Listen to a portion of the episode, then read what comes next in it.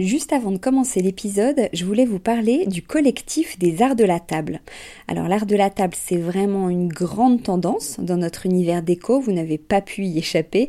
Toutes ces jolies tables qu'on peut voir en photo sur Instagram ou dans les magazines, qui nous inspirent, qu'on a envie de reproduire quand on reçoit, ou même au quotidien. Tous ces chefs et ces restaurants qui font attention autant au contenu qu'au contenant, et toute cette jolie vaisselle qu'on peut voir dans les boutiques, eh bien c'est tout ça que défend le collectif des arts de la table, qui a pour ambition donc de promouvoir et de valoriser la filière française des arts de la table. Grandes marques, créateurs indépendants, artisans et détaillants passionnés, ils sont tous unis d'une même voix pour faire rayonner leur savoir-faire et leurs produits mais aussi pour vous inspirer. Tous les mois, le collectif des arts de la table vous propose une nouvelle tendance qui vous donne plein d'idées sur les matières, les couleurs et les formes du moment, et bien sûr une sélection de produits de marque française que vous pouvez donc retrouver sur leur site lesartsdelatable.fr ou sur leur compte Instagram lesartsdelatable. Allez, place à l'épisode maintenant.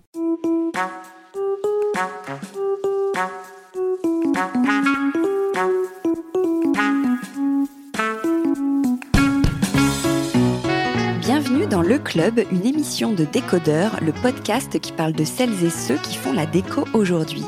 Je m'appelle Hortense Leluc et dans le club, je suis accompagnée de trois chroniqueuses, Marie Farman, Violaine Bellecroix et Billy Blanquette, des expertes de la déco, du design ou du lifestyle, pour parler de tout ça justement. Portraits, événements, idées déco, nouveautés, écologie, projets divers et variés. L'idée, c'est de partager nos repérages et nos bons plans dans la joie et la bonne humeur. Allez, bienvenue au club. Bonjour à tous, bienvenue dans Le Club, cette émission dans laquelle je suis accompagnée de trois autres journalistes. Violaine Bellecroix, qui est DA, styliste, rédac-chef de Marie-Claire Enfant et qui anime le mouvement Média 8 pour nous sensibiliser à l'écologie. Et aujourd'hui, Violaine, tu as sélectionné pour nous les magazines que l'on peut acheter pour nous accompagner justement dans cette transition écologique. C'est bien ça? Oui, une petite sélection en transition. Salut Violaine. Euh, Marie Farman, tu es journaliste experte en design et dans plein d'autres domaines évidemment, et cofondatrice de la marque Ava avec la designer Charlotte Juillard. Et tu vas aujourd'hui nous parler du grand retour des... années 80 et 90 et 90. Super. Et enfin, Billy Blanquette, bien connue sur Instagram avec son compte du même nom, Billy Blanquette, va nous parler jardin, terrasse, extérieur, mais en mode feng shui. Parce que être bien chez soi, euh, c'est bien, mais être bien dehors au printemps, c'est encore mieux. mieux. C'est encore mieux. Et aujourd'hui, euh, nous avons une invitée qui est aussi journaliste. Elle est même rédactrice en chef du magazine Art et Décoration et c'est Nathalie Soubiran. Bonjour Nathalie. Bonjour Hortense. Bienvenue.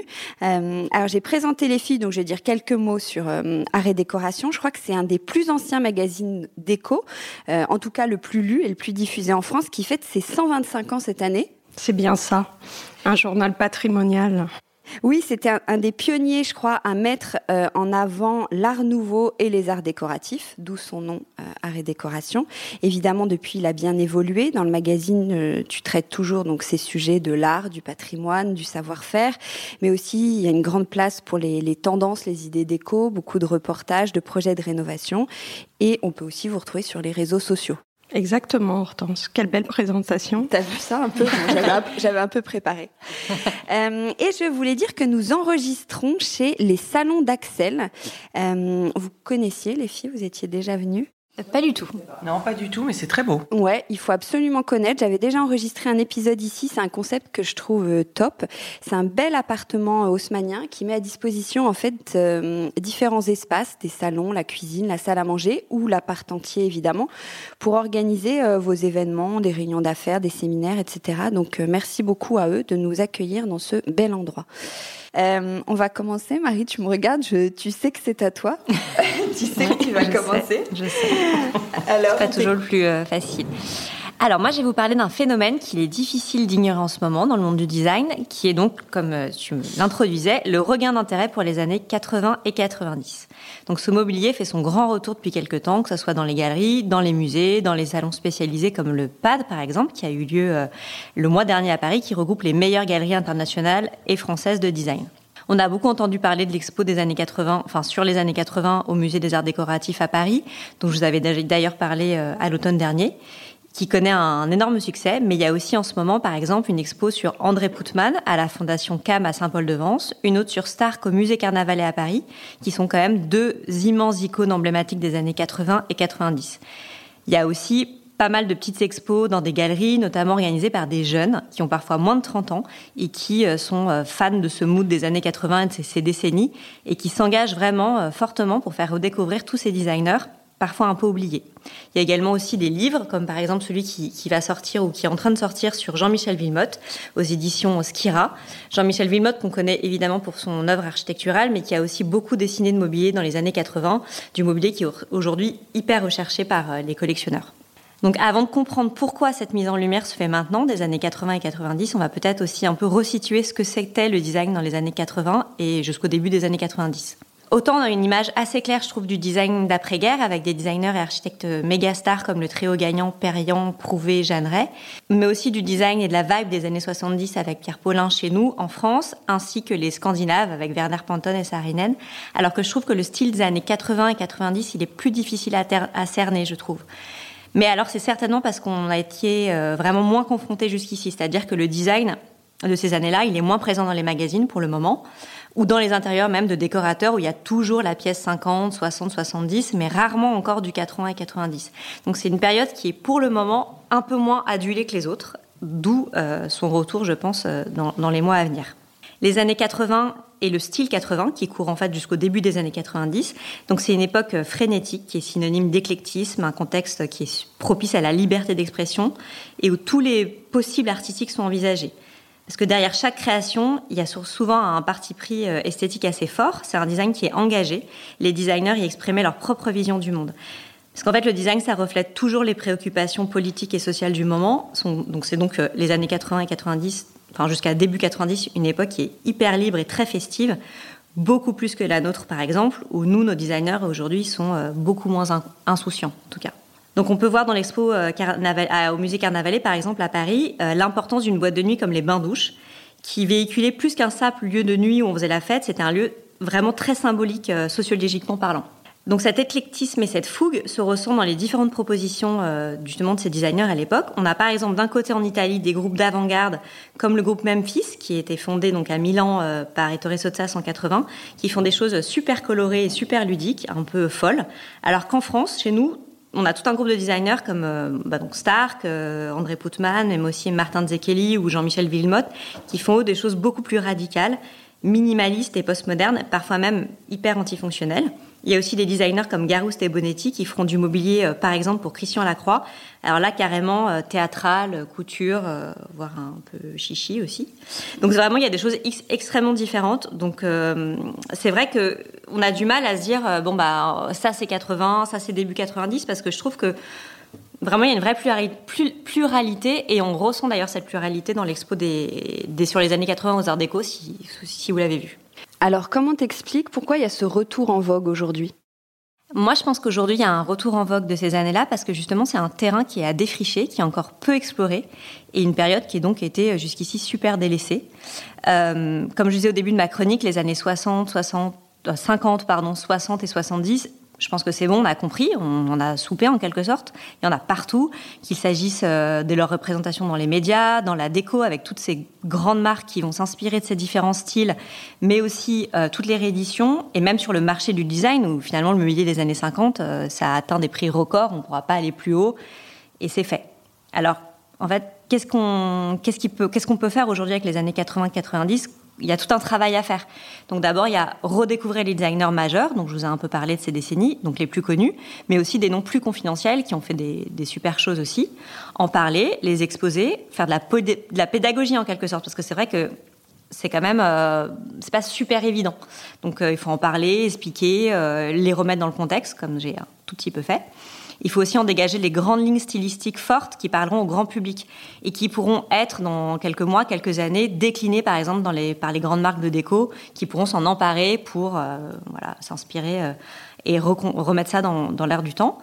Et il y a aussi toute une cote, une cote à, construire sur le marché du design qui est pour l'instant juste aux prémices de son ascension, mais qui est vraiment en train d'exploser. Donc si vous avez des choses à la cave que vous pouviez plus voir en peinture, des vieux trucs de Stark par exemple, surtout gardez-les. Voilà, alors moi j'avais une petite question pour vous. Est-ce que vous êtes prête donc du coup à ce comeback des années 80 et 90 dans vos intérieurs? Pas du tout. non mais surtout concrètement, comment ça se caractérise Tu vois, c'est quel type de d'objets ou bah, de, après, de meubles tu de peux avoir tout, bah, plutôt du mobilier, donc plutôt des chaises, etc. Mais comme je te le disais, c'est peut-être des choses hyper différentes. Tu peux avoir euh, des trucs des années 80 italiens. Euh, euh, très coloré, ludique, un peu. Euh, Mais en même temps, c'est très. Tu vois, tu disais effectivement, c'est des années d'insouciance, il y a de la, la, couleur, etc. Mais en même temps, je trouve ça extrêmement raide. Moi, c'est ça que j'aime. Et justement, en France, par exemple, tout le mouvement euh, Stark, Zekeli, tout ça, c'est hyper raide. Ah oui. Parfois même, tu peux pas t'asseoir dessus. hyper antifonctionnel. Aux Arts déco, j'ai trouvé que. Ouais, mais ce que je trouve intéressant donc moi, dans très ces années, c'est que euh, moi je suis un peu comme toi, j'ai pas tellement envie que ça débarque dans mon salon, mais euh, moi c'est plus euh, le, sur la mode, je trouve que ouais. ah y a vraiment des bah là il y a une expo en ce moment. Mais parce qu'ils étaient plus libres. Aujourd'hui, je trouve que euh, bon, pas tout, il y a des choses magnifiques, mais il y a quand même un bon goût euh, institutionnalisé. Ça, c'est beau, ça, c'est moche. Moi, ce que j'aime dans les années 80, c'est que finalement, il n'y avait pas ce truc-là. Non, non, c'est bon. Et, et justement, si ça revient, les années 80-90, bah, tant mieux, il y aura un peu plus de mauvais goût, un peu plus de pas de côté, et tout sera pas en bois brûlé. non, mais c'est beaucoup plus ouvert. C'est-à-dire que c'est sûr que tu as des, comme je disais, tu as, des, as des courants hyper différents. Tu as cette espèce de radicalité. À côté, tu as un truc en plastique euh, rouge. rouge euh, et à côté, t'as Garouste et Bonetti qui te font du petit fer forgé partout. mais justement, ça permet. Ah, bien sûr. des années où on pouvait se permettre. Bon, après. Euh, c'est des années où on a bien abîmé la planète aussi. Et puis c'est bon, des périodes aussi où il y a beaucoup plus d'argent. Oui, beaucoup plus d'argent, moins de contraintes, pas, tu vois, pas tout ça, etc. Donc, et pas cette conscience écologique du tout, bah, évidemment. Mm. Donc ça permet d'être une pièce, tu as des, des, des, des, choses qui peuvent être assez dingues et tu as une, une, jolie pièce dans ton salon, ça peut être, ça peut être marrant. Puis là, on dit qu'on n'aime pas, mais va savoir, mm. ça se trouve, dans, quelques années. c'est ça, en fait, moi, quand, aura, quand on t'aura bourré le crâne avec, finalement, tu, vas finir peut-être par. Euh, c'est comme le violet, le violet, tout le monde crachait dessus, et tout le monde en veut maintenant. Donc, euh, Le courant Memphis, quand même, il a toujours été, je trouve. Oui, oui, ça, ouais. Mais tu vois, là, ce qui revient vraiment, c'est toute la première période de Star. Oui, c'est ça. Donc, euh, vraiment 80, début 90 où euh, ça a rien à voir avec ce qu'il fait aujourd'hui, ou même, euh, tu vois, c'est bien mmh. avant euh, l'effet plastique 2000, Cartel et compagnie. Et ça, aujourd'hui, moi, ce qui m'a étonné, j'ai fait un article là-dessus, c'est que tu as des, des, jeunes galeristes qui ont vraiment entre 25 et 30 ans, qui sont complètement fans, ils n'ont pas grandi du tout avec ça. Parce que nous, à la hyper limite, fans. C'est ça, ça, nous parle plus. C'est ça, c'est vrai. Comme nos parents détestaient la mode des années 70 et et eux, ils sont en train de faire exploser le marché euh, de ces pièces-là. Donc, ils sont tous en train de chercher au, partout euh, les pièces qui vont ressortir, qui vont pouvoir monter en prix. Et au pas, les prix ont fait des, des prix incroyables. Ouais, d'accord. Ouais. Donc voilà, gardez-les quand même si vous en avez. et il y a une expo effectivement qui s'appelle 97 que j'ai pas vue, euh, enfin 1997. 97 1997. À Galliera À Galliera ah de, de, mode. Je crois qu'il est assez belle aussi. C'est l'année de mon bac. Oui, c'est ça, c'est qu'on n'était pas, on était jeunes. L'année de ton bac, ça doit être l'année de mon permis de conduire. T'es plus jeune que moi, je ah pense. Ben, moi, j'ai eu mon permis de conduire l'année de mon bac. Hein bravo, bravo. moi, je l'ai passé quatre fois. Alors Le permis de conduire Oui. Et maintenant, je suis un vrai oui, folle du volant.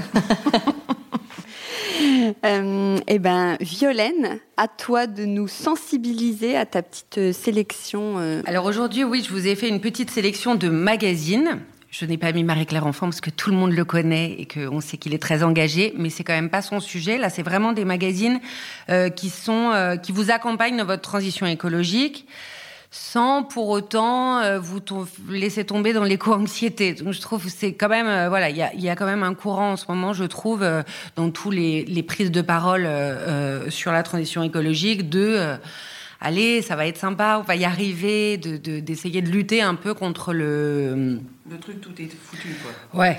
qui n'est pas constructif. Ça n'est pas constructif et voilà. Donc il faut pas euh, céder à ça. Je vous en ai sélectionné plusieurs. Évidemment, euh, c'est pas exhaustif, euh, voilà, mais il y a plusieurs styles. Et ce que je, donc je, je, vais je vais vous, vous, dire deux mots de chaque, mais ce que je trouve intéressant, c'est que bon déjà moi j'aime bien soutenir la presse écrite en kiosque parce que bah, c'est mon milieu professionnel. Donc je trouve ça bien d'aller en kiosque et en plus de choisir votre information. Si l'information que vous avez sur Instagram ou sur le net gratuite, c'est que c'est vous le produit. Donc je trouve déjà que d'un point de vue euh, euh, comment dire intellectuel, choisir son magazine. Alors évidemment, il y a des annonceurs, donc euh, parfois on peut se dire que il y a collusion, mais je trouve quand même que la presse écrite, on a on choisit son contenu et ça, je trouve ça intéressant, surtout sur l'écologie. Donc le premier dont je voulais vous parler, c'est Écologie 360. Je ne sais pas si vous en avez entendu parler. Il est sorti il y a pas très longtemps.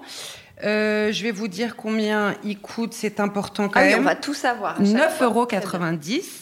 Il est assez euh, dense.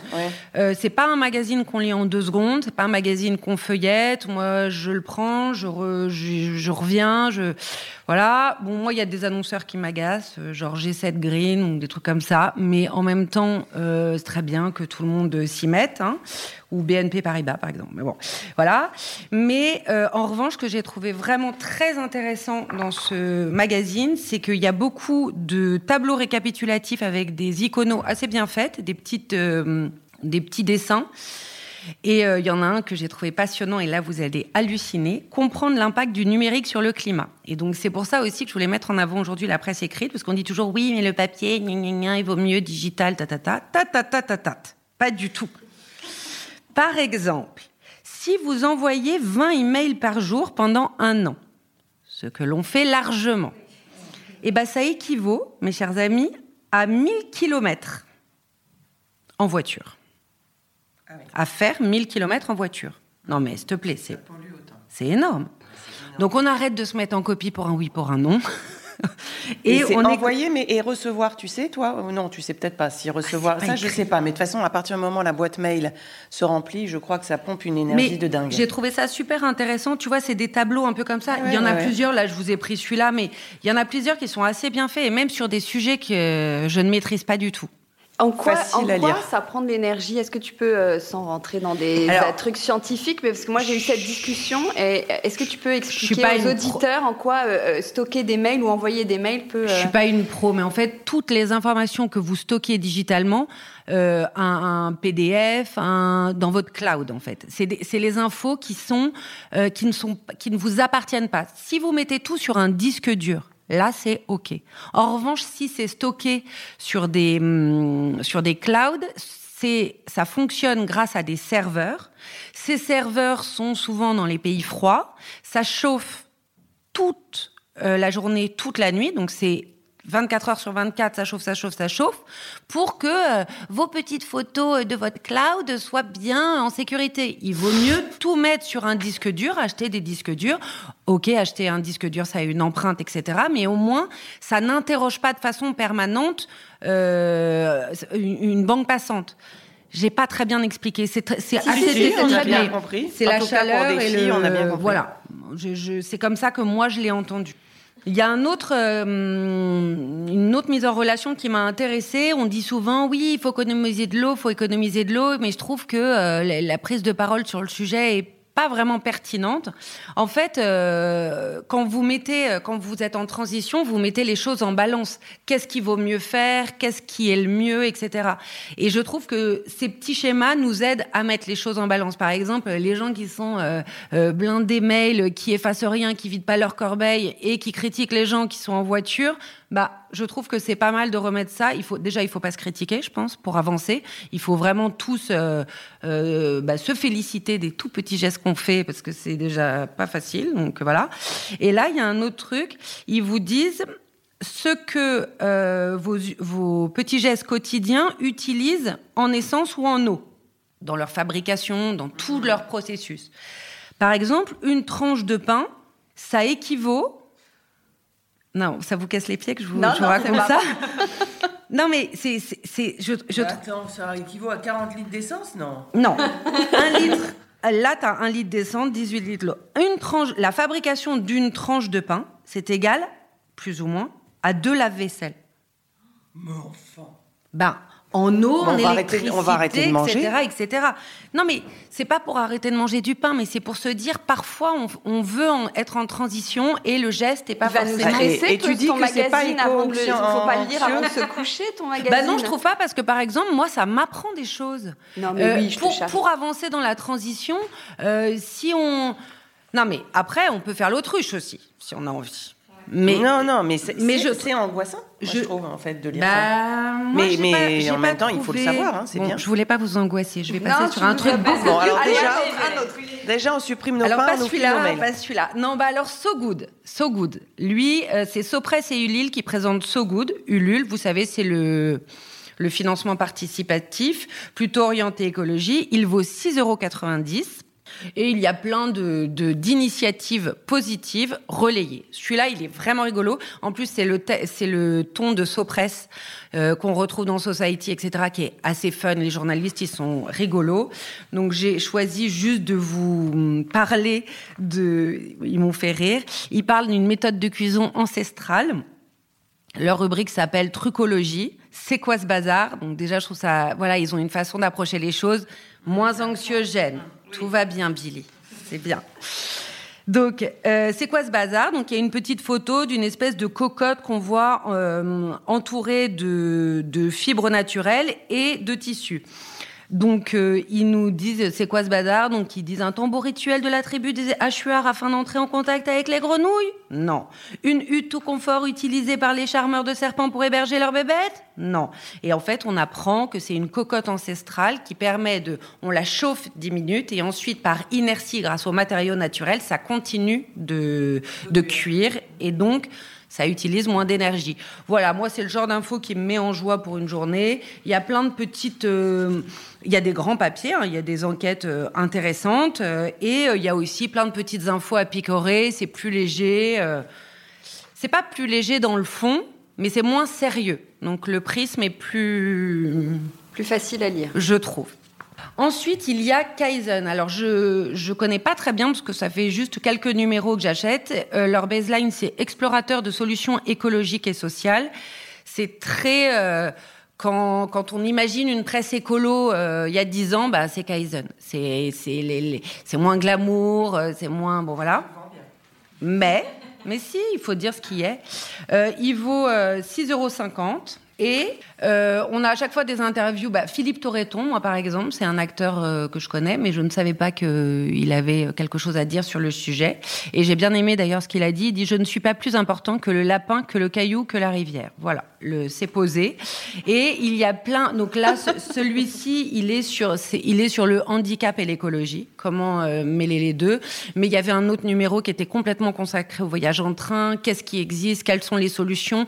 Qu'est-ce que ça utilise aussi? Parce que le train oui, c'est écolo, mais quand même, pour désherber les voies, ben, c'est du, c'est du, hum, ben, du glyphosate. Euh, donc, c'est pas.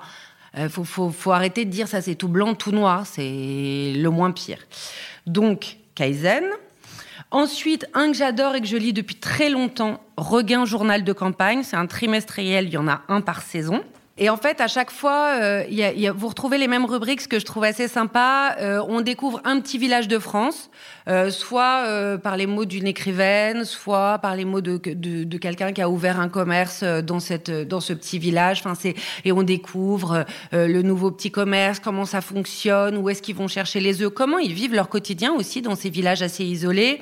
Il y a, on peut à chaque fois, il y a un carnet sur la saison. Qu'est-ce qu'on fait dans son jardin ou sur son balcon, mais d'un point de vue pas déco, mais d'un point de vue je plante quoi, je fais quoi. Je trouve que à chaque fois, ça me redonne envie moi de, je sais pas, de planter des trucs, d'aller visiter une ferme. Je trouve qu'ils ont un. Et Regain, c'est en. Vous savez, c'est en référence au livre de Jean Giono qui euh, après-guerre parlait de, bon, qui a été vachement critiqué, mais qui quand même reparle de, voilà, de, de, de, de cette nature qui euh, revient chaque saison avec euh, bah, ses avantages et ses inconvénients, mais en tout cas avec son énergie. Et celui-ci, en plus, c'est celui du printemps, c'est mon préféré, parce que quand même, faut pas se mentir, c'est quand même plus sympa que l'hiver. Et voilà, toutes les photos sont cool, il y a toujours des bonnes idées. Et là, par exemple, on apprend comment restaurer une lame rouillée. C'est passionnant. Bah, c'est pas mal. Je sérieux? Non mais voilà. Ensuite, non, mais eh, eh, on les trouve, euh, on les trouve en, kiosque. Euh, oui, oui, c'est en kiosque. Alors, je vous ai pas dit le prix, 9,50 euros. Et on le trouve euh, assez facilement. Très facilement. c'est peut-être celui qu'on trouve même le plus facilement. Je me demande. Dans non, les autres, ça, Écologie 360, vraiment beaucoup de kiosques. So Good aussi. Kaizen, je trouve pas tous les kiosques.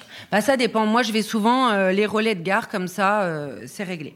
Euh, un autre qui vient de sortir, c'est le numéro 2 que j'ai entre les mains, c'est Beau Magazine. La baseline, c'est le guide de l'impact positif. Donc, il est moins, je dirais, écolo que les autres. En revanche, il nous emmène quand même sur le chemin de la transition écologique parce que, et c'est hum, ce que m'avait dit Charlotte Roudot quand je l'avais rencontrée, donc c'est hum, l'éditrice de ce magazine, euh, elle m'avait dit si euh, l'écologie ne prend pas en considération le beau, on n'y arrivera pas. Il faut emmener les gens aussi par l'esthétisme. Et euh, je, je, suis complètement d'accord avec elle, même si c'est pas toujours possible.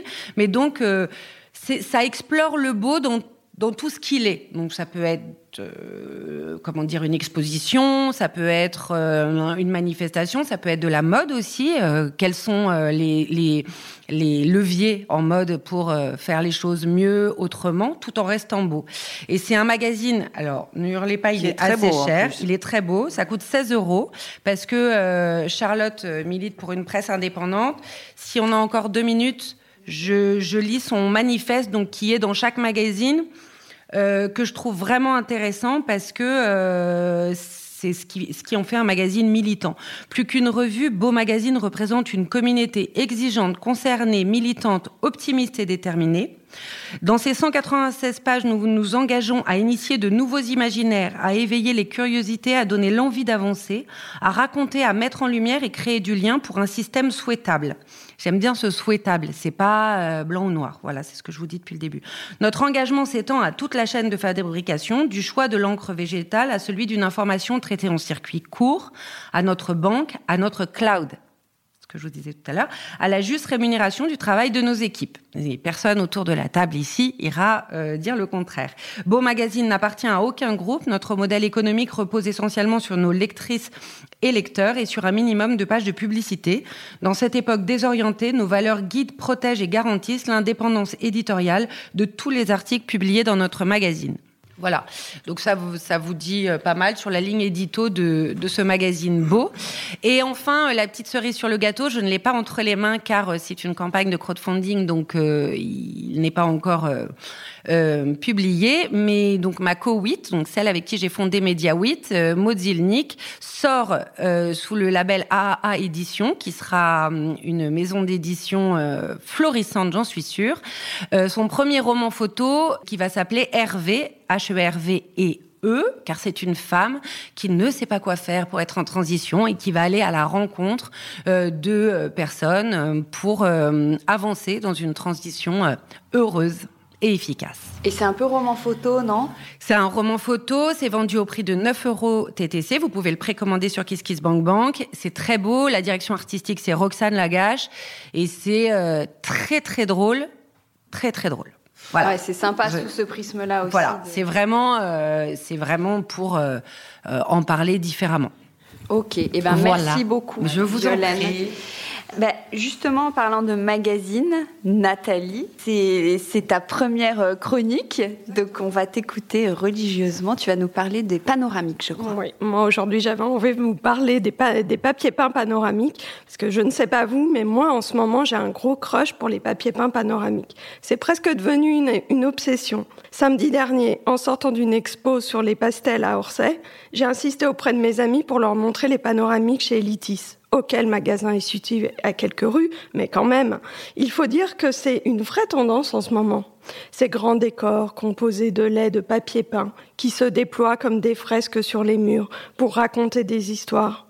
Moi, ça me fait rêver ça m'entraîne dans des voyages imaginaires. Ah bah ouais, c'est clair que le panoramique, c'est, ça, exactement, ça t'emmène dans un imaginaire, mais c'est, c'est pas nouveau. Ça date de quand en fait? Bah oui, c'est une tradition de la décoration française, mais il faut bien l'avouer, on ne les voyait plus ces dernières années dans les intérieurs. Bon, alors, pour revenir à l'histoire des panoramiques, ils sont fabriqués au début du 19e siècle. Ils connaissent tout de suite un grand succès. Les premiers décors représentent des scènes de pays exotiques, des scènes mythologiques, militaires, romanesques, mais aussi des sites français célèbres comme le Palais Royal, ou des scènes d'intérieur, des scènes de chasse. À l'époque, ils sont fabriqués par des grandes manufactures comme Dufour, Zuber, Delicourt, qui font travailler des grands artistes. C'est une vraie prouesse technique car ils pouvaient se déployer sur 32 laits, soit la gravure de plusieurs milliers de planches en bois à imprimer. Parmi les décors les plus connus que l'on peut encore trouver maintenant, Isola Bella de Zuber, qui a été créé en 1849, dont les 742 planches sont aujourd'hui classées au monument historique mais il y en a plein d'autres encore disponibles et réédités. Et d'après toi, donc là, il y a un, vrai, de nouveau, un, engouement pour les panoramiques. Oui, après une longue pause, le papier peint panoramique s'invite désormais dans les collections des fabricants de papier peint, spécialisés ou non, en fait. Oui, il y a plein de marques qui se lancent dans les panoramiques. Voilà. Donc euh, aujourd'hui, il revient, il se libère des décors des expéditions, des fresques historiques, pour se dévoiler dans des motifs dans l'air du temps. En fait, la chance en ce moment, c'est que grâce à l'impression numérique, tous les décors sont permis, avec une très belle qualité de détails et de couleurs subtiles. Aujourd'hui, ce sont les créations d'artistes contemporains, des designers, mais aussi des illustrateurs qui sont proposés par les grandes maisons telles que les Dominotiers, Anambo, Elitis, Isidore Leroy, Casamance, Nobilis, on pourrait en citer plein. Et puis aussi des petites euh, jeunes maisons d'édition comme euh, les, les, de Ninon, par exemple. Ouais. Euh, est-ce qu'il y a des, des décors tendances particulièrement? Alors, j'ai fait un petit sondage pour voir un peu auprès des, fabricants euh, ce, qui, cartonnait en ce moment. Et en ce moment, c'est les forêts enchantées ou non, les décors exotiques fleuris et luxuriants, les paysages de pins parasols. Alors ça, c'est un carton en ce moment. Un paysage, il y a aussi des paysages zen, type asiatique, avec des couleurs assez douces, assez évanescents mais aussi des décors très forts aux lignes géométriques, très graphiques, style arty. Et ce qui commence à pointer, ce sont les décors crayonnés, les croquis, mais pas finis en fait, euh, souvent en cours d'évolution. Et alors, certains proposent et crayonné en cours de euh, finition, et le décor finalisé, coloré, etc. Donc euh, moi je trouvais ça assez drôle. J'ai demandé par exemple, c'est les dominotiers qui proposent ça. Je leur ai dit mais alors vous avez déjà vendu le panoramique en cours de crayonnage et celui qui est finalisé? Ils m'ont dit que non pour l'instant, donc avis aux amateurs. Il y a une autre tendance aussi qui est très très forte, c'est les trompe-l'œil avec les décors de faux matériaux. Ça, ça cartonne. Et alors vraiment, l'intérêt de ces décors-là, c'est que quand on achète un appartement très euh, froid, euh, cubique, euh, avec pas d'âme, on peut ajouter des, des, fausses briques, des boiseries, des murs patinés, des effets trash wall délavés et des bétons bruts. Et les panoramiques, ça peut être un peu impressionnant à, poser, c'est pas trop galère? La bonne nouvelle, c'est que c'est assez facile à poser. D'abord, les panoramiques désormais sont imprimés sur des papiers peints tissés. Papier peint tissé, qu'est-ce que c'est? T'en colles, ton... le mur, le Exactement. papier Composé de fibres cellulose ah, et de textile. Ouais. Je savais pas ce que ça voulait dire. C'est hyper facile à poser en oui, fait. Oui, c'est beaucoup plus facile que. Mmh. Ouais, tu t'embêtes plus avec la, table, voilà. le machin. Tu colles, tu mets, tu mets. Mais toi, t'avais collé. Euh, tu avais fait toute ta cage d'escalier toute seule Ouais, euh, la cage d'escalier, je l'ai peinte, mais les, tous les papiers peints à la maison, c'est moi qui les ai posés. Mmh. Ouais. Je crois que c'est pas. Ouais, c'est ça, c'est beaucoup plus facile à, à poser, c'est un froissable, c'est plus solide que l'ancien papier peint et surtout fini la table à, à, encoller, comme tu disais, Billy. Euh, on met directement la colle sur le mur et on applique le lait sur la colle. Voilà. D'ailleurs. Euh, tu n'as pas vraiment de problème de raccord parce que finalement, tu, tu, suis l'image et tu continues. Donc en fait, comment ça se passe Il ne faut pas te rater quand même, hein, justement. Ah, si bah. tu as ta maison qui est coupée en deux au milieu du oui, mais tu reçois, oui, mais tu reçois des pas de raccord. Hein. En fait, ah tu reçois. Oui, c'est beaucoup plus facile que, de couper le rouleau. Quelle galère. Sur les panoramiques, il n'y a plus de raccord en fait.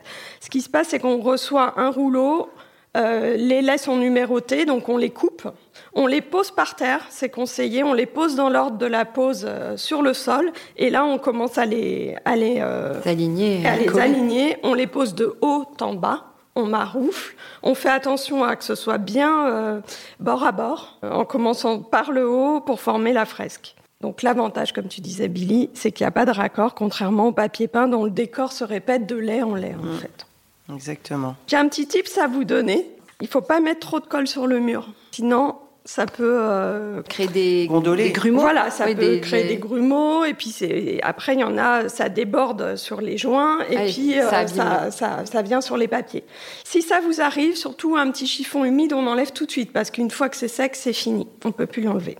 Et enfin, le petit tips incontournable, c'est de bien peindre son mur dans la couleur de son euh, panoramique pour éviter de voir apparaître les vestiges de votre ancienne déco entre les laits. Ah oui, si tu as un autre papier peint en dessous. Ou si tu as un mur blanc euh, complètement différente, en ah fait, euh, ça peut entre les laits réapparaître. Ou même pas entre les laits, parce que parfois, si tu mets moi j'ai mis un papier peint comme ça avec euh, il y avait deux couleurs, euh, de, le mur était deux couleurs et effectivement on, on aperçoit si on regarde bien il y a quand même par transparence, tu aperçois que c'est plus foncé à un endroit qu'à un autre. Quoi. Donc ça, c'est vraiment important de repeindre son mur en dessous avant de poser son papier. L'uniformiser en tout cas. Et tu trouves que c'est adapté à tous les intérieurs, les panoramiques? On peut poser ça partout? Alors oui, au début de ma petite enquête, là, je me disais non, mais quand on a un petit mur, on peut pas, on peut pas en poser. Mais si, en fait, même sur un mur assez petit, euh, on peut euh, se laisser euh, convaincre. on peut, on peut les poser dans une cage d'escalier, en tête de lit, dans un salon. Alors moi, ce que j'aime bien, c'est euh, les, les, papiers panoramiques qui sont euh, posés en partie haute. J'aime bien quand on, on, les souligne d'une boiserie ou qu'on ajoute euh, un petit, un petit décor. D'ailleurs, j'en profite pour vous donner une petite, une petite astuce. Ah mais c'est go go gadget au ah, type, c'est aux astuces. Exactement. Si vous voulez ajouter un soubassement euh, dans votre intérieur, sous votre panoramique, les dominotiers imitent les ah soubassements. En papier ah, peint. Oui, j'ai vu ça. En canage aussi ou En canage, en bois, euh, mais aussi façon board and batten, c'est les sortes de moulures euh, mm. un peu à l'américaine, à l'anglaise, pardon. Ouais, oui, je sais plus. Voilà, moi je trouve que c'est intéressant et je trouve que ça donne beaucoup de profondeur au, papier peint panoramique en fait. Ça apporte un petit supplément d'âme. Bah surtout quand tu es dans des, effectivement, comme tu disais, des appartements, si tu as une location, un truc où tu peux pas faire grand chose, tu le, tu le pimpes un peu en faisant euh, un truc comme ça, c'est sympa, je trouve. Et donc, tu nous disais, Nathalie, il faut pas forcément avoir un grand mur. Non, en fait, euh, ce qui est intéressant euh, dans les papiers peints panoramiques, c'est qu'ils peuvent être proposés soit en taille standard, donc euh, souvent c'est entre 200 et 500, mètres, 500 cm de large et 270 fois 330 de hauteur. Là, tu poses ton papier en fonction de ton mur, tu le coupes, tu l'ajustes, voilà. Mais ce qui est vraiment le plus intéressant, ce sont les décors sur mesure. Pratiquement tous les spécialistes en proposent. Comment ça se passe? On rentre dans le logiciel euh, sur le site internet euh, du, fabricant, on rentre exactement sa taille de mur, on laisse quand même 5 cm de marge pour euh, voilà, se laisser une petite, une petite marge. Et en fait, ils impriment exactement le décor souhaité aux dimensions de son mmh. mur. Et là, c'est quand même beaucoup plus facile en fait à poser. Ce, qui est vraiment, ce qui est vraiment formidable, ce sont les décors sur mesure. Pourquoi? Parce qu'avec la technique d'impression numérique, on fait ce que l'on veut. On peut, on peut adapter les formats, comme je viens de vous l'expliquer, les, couleurs, les motifs, en fonction de son intérieur et de ses goûts. Bah, du, par exemple, si vous n'aimez pas les biches, les graphistes peuvent euh, réintégrer votre animal préféré sans problème. Ah oui. On peut aussi orienter complètement différemment les, euh, les sujets euh, d'un papier peint panoramique. Hmm. C'est quand même assez magique, je trouve. Et est-ce que tu peux nous donner une fourchette de prix? Parce qu'on se dit que c'est plus cher que du papier peint. Euh, Alors, il y a un peu tous les prix, mais j'ai un peu, j'ai quand même remarqué que sur euh, tout ce qui est standard, on est entre 300 et 500 euros sur le décor. Et par contre, dès qu'on passe sur le sur-mesure, on est quand même plus sur 1000 euh, euros de, budget sur un, sur un décor. Mais en fait, euh, cela dépend de, la longueur de son mur. Plus on a un mur grand, euh, plus ça va être un budget euh, important. Ouais, ok, et eh ben merci beaucoup Nathalie. J'avais une dernière petite question parce que moi j'ai un gros crush pour ça là, c'est une obsession en ce moment. Mais vous, vous, vous aimez ça les panoramiques? Vous avez déjà craqué? Vous avez, vous en avez posé un chez vous? Moi, j'ai pas posé chez moi, mais j'adore l'idée. C'est vrai que si j'avais à choisir, je pense que si j'avais à, poser du papier peint dans une pièce, je pense que je choisirais un panoramique, ouais. Surtout qu'il y a tous les styles. Dans un couloir, peut se faire plaisir. Ou dans une chambre d'enfant, tu as des décors un peu magiques. tu parlais de forêt enchantée. Tu vois, je, je, suis pas sûre d'oser dans un salon parce que j'aurais peur de m'en lasser, tu vois, d'avoir toujours ce, comme un tableau, en fait, euh, du coup, comme ça en XXL. Mais euh, je trouve que dans une chambre euh, bah, moi, en tête de lit et tout, je trouve ça dans la chambre de dans la chambre de mon petit dernier, j'ai mis un. C'est pas vraiment. C'est entre le panoramique et le papier peint, parce que c'est quand même un motif qui se qui se répète, mais mm. c'est quand même un paysage. Et, euh, et j'adore en fait. Je trouve ça hyper agréable. Mais je fais mon yoga à cet endroit-là et j'ai l'impression d'être. C'est des plaines un peu à l'américaine. Ouais, c'est ça, c'est que ça fait rêver, ça nous entraîne. Ouais, ouais, ça te, ça t'emmène. c'est vraiment un paysage, ouais. Ah, moi, j'adore euh, les panoramiques. J'en ai mis plusieurs fois, pas dans les chambres d'enfants, non. Et ça. Ah, t'en avais un magnifique, toi, dans ton ancien appart, là. C'était les dominotiers, d'ailleurs. Ah j'aimais bien. En fait, le seul truc, c'est que je trouve qu'il faut. Euh, je, moi, ce que j'aime bien euh, dans le panoramique, c'est que le reste de la pièce ne soit pas. Enfin, par exemple, vous avez une pièce blanche, vous mettez votre votre forêt et je trouve que ça manque de liant. Moi, je trouve qu'il faut peindre, euh, prendre une teinte du papier peint, peindre pour que ce soit encadré, parce que sinon, c'est un peu posé. Euh, c'est ça. Moi, j'ai fait exactement les murs de la chambre de, de Vadim. Euh, je les ai assortis au fond voilà. du, du coup, ça fait un peu bois. c'est plus cosy, je trouve. C'est pour ça que le soubassement, c'est aussi une bonne idée pour apporter vraiment du lien, le, le, souligner et le, voilà, le, le mettre en contexte. Mm. Merci beaucoup Nathalie, c'était euh, super intéressant. On passe à Laetitia, Billy Blanquette, qui va nous parler. Alors toi, tu, vous savez que c'est le printemps, donc parlons jardin.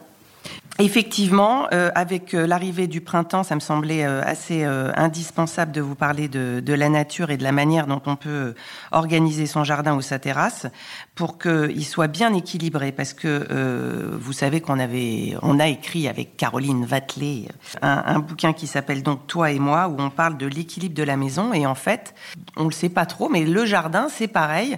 Bon, il y a les plantes, je vais en parler un petit peu, mais je suis pas, j'ai pas non plus, je suis pas, j'ai pas spécialement la main verte, donc je me sens pas hyper légitime de parler de plantes et de fleurs. Mais en fait, on peut aussi euh, parler de, de l'équilibre dans un jardin, comme on parle de l'équilibre dans une maison. Donc il y a des choses un peu à, à respecter, à suivre.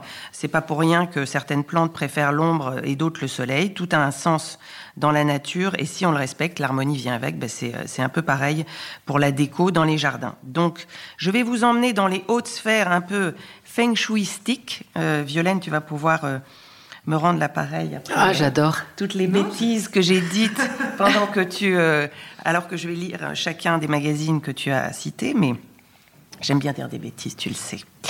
Euh, alors, première chose, dans le jardin, comme dans la maison, il faut créer des espaces yin et des espaces yang. Le yin, c'est tout ce qui est plutôt calme, et le yang, donc, c'est l'énergie. Donc, la partie yang, ça correspond plutôt au soleil, à l'endroit où la lumière est la plus vive et la plus dynamique. Euh, elle est donc située au sud, c'est le, sud du jardin, c'est là qu'est le yang, là où il fait plus sec, là où il y a des plantes qui accueillent les papillons, les abeilles, etc. Et en feng shui, on préconise donc des fleurs jaunes, rouges, roses dans cette partie. Et la partie yin, elle, elle est plutôt au nord, là où on s'abrite du soleil le temps d'une sieste ou pour lire. Et l'énergie est plus douce, plus calme, et on y met des fleurs aux couleurs euh, douces, donc pastel, ou des feuillages comme les fougères qui sont euh, plus heureuses à l'ombre. Ensuite, comment on va l'aménager ce jardin? Alors là, je vais vous emmener dans un truc, il va falloir bien se concentrer, parce que si vous voulez vraiment comprendre, même moi en lisant, je comprends pas encore tout. Si, si, j'exagère. J'exagère, mais en fait, en feng shui, le jardin, c'est comme la maison, il peut être divisé en différentes zones. Ça s'appelle le bagua. Nous, on, en parle dans notre livre. Euh, en fait, le bagua, on divise sa maison en huit secteurs. Euh, nord, sud, est, ouest, nord-est, etc., qui correspondent chacun à un domaine de notre vie. Donc la santé, ça correspond à telle partie de la maison, la famille, etc. Donc si on a envie que tout soit bien équilibré, bah, on essaye de suivre un petit peu tous ces, petits conseils que je vais vous donner.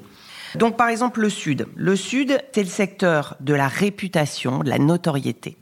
Donc c'est un, un secteur qui correspond à l'élément feu, qui est nourri par le bois. Donc qu'est-ce que c'est que tout ça? Qu'est-ce que je vous raconte? Ça veut dire qu'il faut mettre du feu et du bois. Aussi bien le feu, ça va être la couleur ça va être tout ce qui est euh, les tons rouges, roses, euh, un peu voilà jaune assez fort. Mais ça peut être aussi tout ce qui est justement le feu. Donc c'est là qu'on va installer plutôt un brasero, son barbecue, et en même temps il faut de l'élément bois à cet endroit-là de la maison. Donc au sud, il vaut mieux plutôt mettre du bois, du mobilier en bois euh, ou des couleurs qui sont équivalentes à l'élément bois. C'est un peu compliqué. Hein. Euh, et l'élément bois, c'est plutôt tout ce qui fait penser à la nature. Donc ça va être le vert, ça va être le marron aussi. Voilà. Donc c'est des couleurs plutôt comme ça. Ensuite, donc ça c'était le sud. Je vais essayer d'aller vite parce que ensuite vous avez le sud-est et l'est qui ont à peu près la même euh, les mêmes couleurs et, éléments, sachant que le sud-est, il va symboliser plutôt la prospérité et l'abondance, et que l'Est, c'est le secteur de la santé et de la famille. Donc ça, c'est des, endroits quand même, la santé et la famille, ça se... Ça, voilà, faut, voilà, faut le bichonner, exactement. Pareil, là, c'est bois, mais nourri par l'eau. Donc, il faut du bois aussi bien donc dans les éléments, dans la matière, des éléments en bois qu'on va nourrir par l'eau. Et alors l'eau, soit, bah évidemment, vous allez pas, vous allez me dire, on va pas mettre une fontaine au milieu du truc parce qu'en plus c'est pas très, c'est pas forcément très joli, mais enfin des fontaines anciennes, il y en a des jolies. Mais euh, ça peut être symbolisé par tout ce qui est aux couleurs, euh, l'élément eau, c'est tout ce qui est dans les bleus ou dans les noirs. Donc dans cette partie-là, on peut mettre par exemple des pots peints en bleu, il y a des très jolis bleus un peu euh, chinoisants, enfin des, des, des, couleurs comme ça, bleu ou noir. Et alors, justement, euh, à savoir, je précise que les Chinois considèrent, parce que tout ça, donc c'est le feng shui, donc c'est l'art ancestral chinois, ils considèrent qu'avant qu'avoir de grands pots et de grandes jarres dans un jardin, ça apporte de la chance et de l'abondance. Donc, moi, je sais que j'en ai mis plein. Ah bah voilà. les, les, regarde dans le fond, il doit y avoir des sous déjà. Ça tombe du ciel.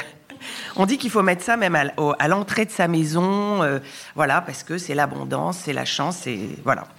On enlève tout ce qui est arbres morts, plantes malades, etc. Parce que dans cette partie euh, du jardin, euh, surtout à l'est, c'est le secteur de la santé.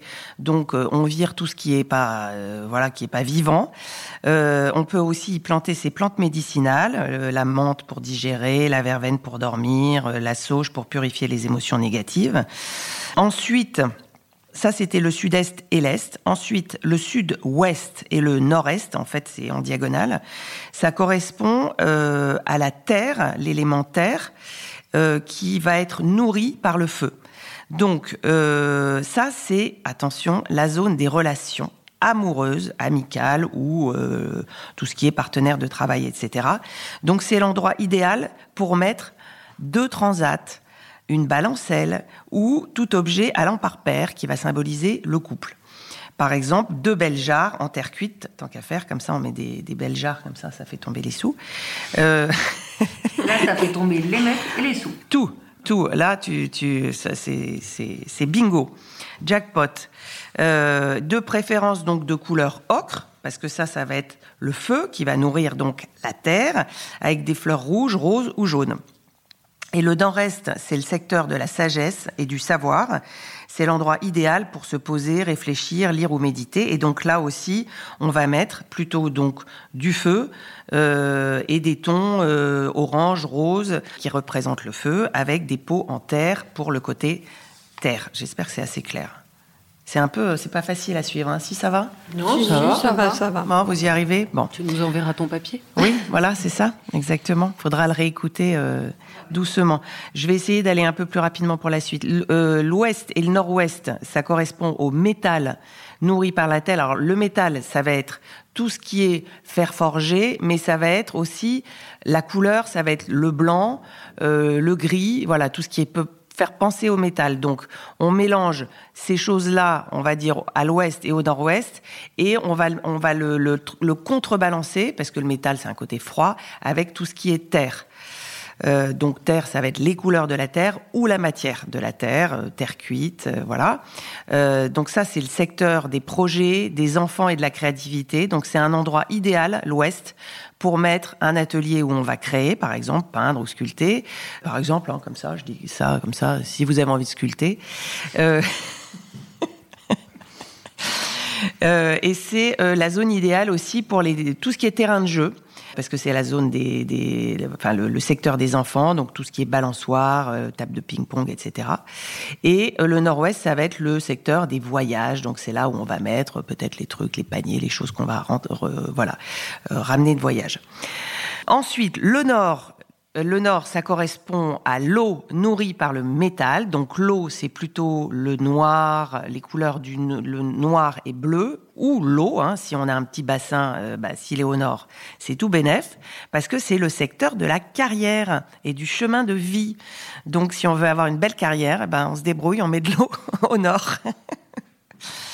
Et pour l'élément, donc, il faut apporter donc du métal. Donc le métal, c'est ce que je vous disais, c'est plutôt du blanc euh, ou euh, fer forgé, tout ce qui est fer forgé. Et ensuite, le centre du jardin, c'est ce qu'on appelle le Tao. C'est le cœur, c'est une zone qui représente l'unité, l'harmonie euh, de tous ces secteurs que je viens de, de vous citer. Euh, donc ça, c'est une zone qui doit être idéalement assez dégagée, bien entretenue. Et l'élément dominant, là, c'est la terre. Donc au centre de son jardin, on choisit, ou de son jardin, ou de sa terrasse. Enfin bon, après... Euh, si on n'a ni jardin ni, terrasse, euh, déjà on met euh, des petits pots de fleurs dans sa, dans sa maison, ça fait déjà un bien fou.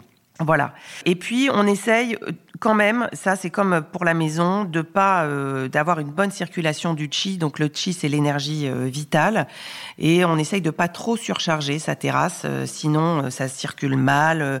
On, on, se prend les pieds dans, dans, les pots, les branches dans la figure. Enfin bref, c'est des endroits du coup on n'a pas on n'a pas forcément envie de d'aller. Voilà. Et puis ensuite, euh, bah ensuite, n'oubliez pas euh, les éclairages, parce que dans un jardin, c'est quand même capital. Déjà pour pas se casser la figure, mais surtout euh, parce que ça apporte quand même de la chaleur, parce que c'est super joli d'éclairer le soir euh, tout ce qui est euh, arbres, plantes. ça fait ça fait une très jolie lumière, de jolies couleurs, et puis ça crée une ambiance rassurante quand la nuit est tombée. Ouh. Voilà. Et puis dernière chose, mais ça c'est plus dans la maison. Mais là c'est le bon moment avec toutes ces fleurs là qu'on voit partout. On a envie de mettre des fleurs partout. Euh, il vaut il vaut mieux quand même préférer les fleurs fraîches aux fleurs euh, séchées parce que les fleurs séchées c'est la grande mode. D'ailleurs on a un bouquet de fleurs séchées juste devant nous. Mais alors en feng shui c'est pas du tout euh, recommandé parce, ah que, parce que c'est mort. C'est des fleurs mortes en mm. fait. Voilà. Et puis c'est des fleurs qui prennent la poussière, donc c'est une énergie qui est stagnante en fait, euh, contrairement à une fleur fraîche qui vit, qui meurt, euh, voilà. Mm. Donc, alors après, quand c'est des bouquets de, de fleurs séchées qu'on achète dans le commerce, elles sont quand même conservées. Mais bon, les conservateurs, je préfère pas savoir ce que c'est. Quand c'est des, donc ça va, elles tiennent le coup, on va dire. Mais quand c'est nous, on ramasse nos hortensias. Euh, six mois après, bah, ils ont changé de couleur et ils sont tristounes. Et, et parfois, mais c'est vrai que moi, je vois des intérieurs, il y a des fleurs séchées, faut les virer, quoi, parce que elles sont, euh, c'est un peu triste, quoi, en fait. Donc voilà, c'était euh, c'était le jardin idéal. C'est le jardin feng shui. Le jardin ah feng oui, shui. Donc idéal, oui. Justement, je dois me mettre à, faire mon jardinage euh, ce week-end. Ça m'a donné plein d'idées. Euh, bah, écoute, voilà, tu vas pouvoir réécouter. Je vois plus mon jardin de la même façon. Ah bah voilà, tu vois. Bon bah voilà. Non mais c'est intéressant. Juste comment tu, tu sais que ton le nord-ouest, sud-est et tout ça, tu, tu sais pas Bah non. Il faut bah tu prends une boussole si. Sur ton téléphone. Tu sais à peu ah près. Ouais, tu as, une boussole sur ton téléphone. Hmm tu sais à peu près euh, la partie qui est au nord. Bah, tu sais, déjà, le soleil se lève à l'est et se couche à l'ouest. Donc, déjà, en fonction de ça, tu arrives à, voir un peu où est euh, ton jardin. Moi, j'ai pas de jardin. Je demande ça. Pour non, ton jardin où t'as. C'est pour vous. Déjà ton balcon, ton, balcon, ton balcon, ton balcon. Ouais. Ou quand tu vas à la, je sais pas, à la campagne Ok, ben, merci les filles. Merci, merci, merci beaucoup et à bientôt. À bientôt. Décodeur, c'est terminé pour aujourd'hui. Merci beaucoup d'avoir écouté en entier. Si vous avez aimé cette émission, n'oubliez surtout pas de vous abonner au podcast pour ne pas rater les prochains épisodes. Bien sûr, vous pouvez aussi la partager en l'envoyant à vos proches ou en story Insta. D'ailleurs, vous pouvez me retrouver sur le compte Décodeur où je poste quasiment tous les jours. Et si jamais vous écoutez cette émission sur Apple Podcast et que vous avez 20 secondes, n'hésitez pas à laisser un commentaire. C'est juste sous la liste des épisodes. C'est comme partout, plus j'ai d'avis et d'étoiles, plus le podcast se détache et se fait connaître. Voilà, merci beaucoup et à très bientôt alors, ici ou ailleurs.